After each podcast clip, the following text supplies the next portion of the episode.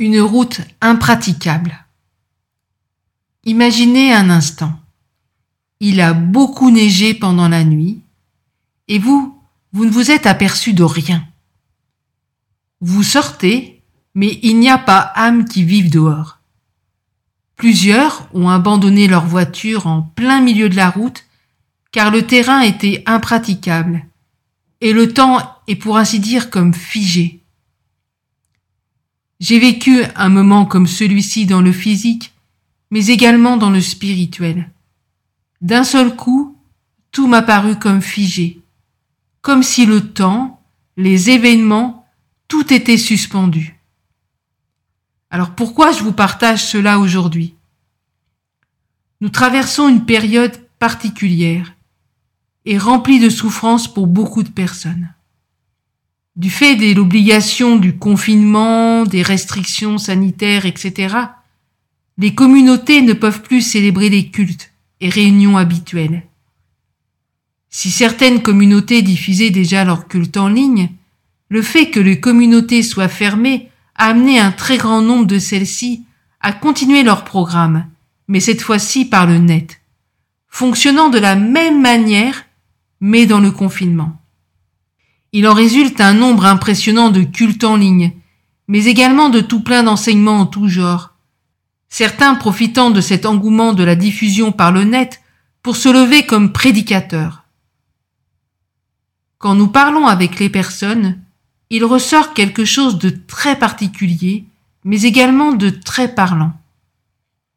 La plupart de celles-ci ne méditent pas la parole de Dieu, mais par contre écoutent à tout vent des prédications en ligne, passant de l'une à l'autre en fonction de ce qu'ils ont ou pas le désir d'entendre. La parole de Dieu, même si elle est diffusée au jour d'aujourd'hui non-stop, ne fait plus partie de la vie de beaucoup de chrétiens. Ces temps particuliers devraient nous amener à réfléchir.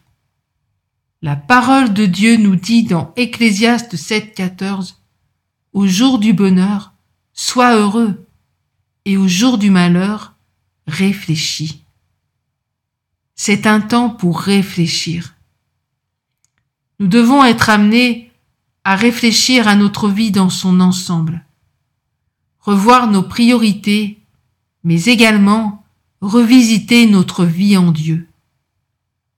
Où suis-je dans ma relation personnelle avec Dieu? Suis-je à l'écoute de Dieu au travers de sa parole? Ai-je des temps d'intimité avec mon Dieu? Ou est-ce que je vis ma vie avec Dieu par procuration en écoutant les uns et les autres? C'est vraiment le temps de réfléchir et de répondre sincèrement à ces questions. Et si nous faisons le constat que nous vivons notre foi par procuration, c'est le temps de décider de nous arrêter devant Dieu et de retrouver le chemin de son cœur. Ensuite, quand je repense à cet instant figé où beaucoup avaient abandonné leur véhicule au milieu de la route, car celle-ci était devenue impraticable, voici ce qu'il en ressort. Dans le prophétique, les voitures représentent souvent le ministère. Il va arriver un temps où la route du net, notamment, va être impraticable pour les ministres de l'Évangile. Quand cela va arriver, un tri va se faire automatiquement. Car pour certains, si la voie du net s'arrête, leur ministère s'arrêtera également. Pour les autres, ils devront à ce moment-là repenser leur ministère, faire différemment. Cette catastrophe aura ceci de positif. C'est comme mon époux l'a reçu, que les papas retrouveront leur autorité de sacrificateurs dans leur maison, et qu'ainsi les enfants seront amenés à la connaissance du Dieu de leur Père. Même si cela pourra sembler désertique dans le paysage médiatique chrétien, c'est là qu'il y aura la vie et qu'elle se manifestera. Et si aujourd'hui, c'était le temps de repenser, revisiter devant Dieu notre façon d'exercer le ministère, notre façon de vivre la communauté, le temps de tout déposer aux pieds du Seigneur, nos vies, nos motivations, notre argent, notre appel, notre fonctionnement, nos programmes, nos, etc. Ésaïe 40, verset 3 nous dit, Une voix crie, Préparez au désert le chemin de l'Éternel, aplanissez dans les lieux arides une route pour notre Dieu. Ésaïe 35, verset 8 nous dit, Il y aura là un chemin frayé, une route qu'on appellera la voie sainte.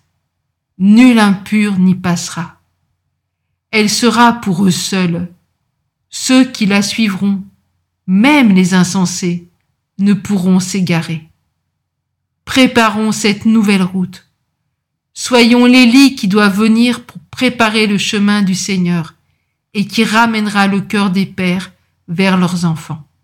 Nous laissons cela à votre réflexion, tiré d'un texte écrit en mars 2020.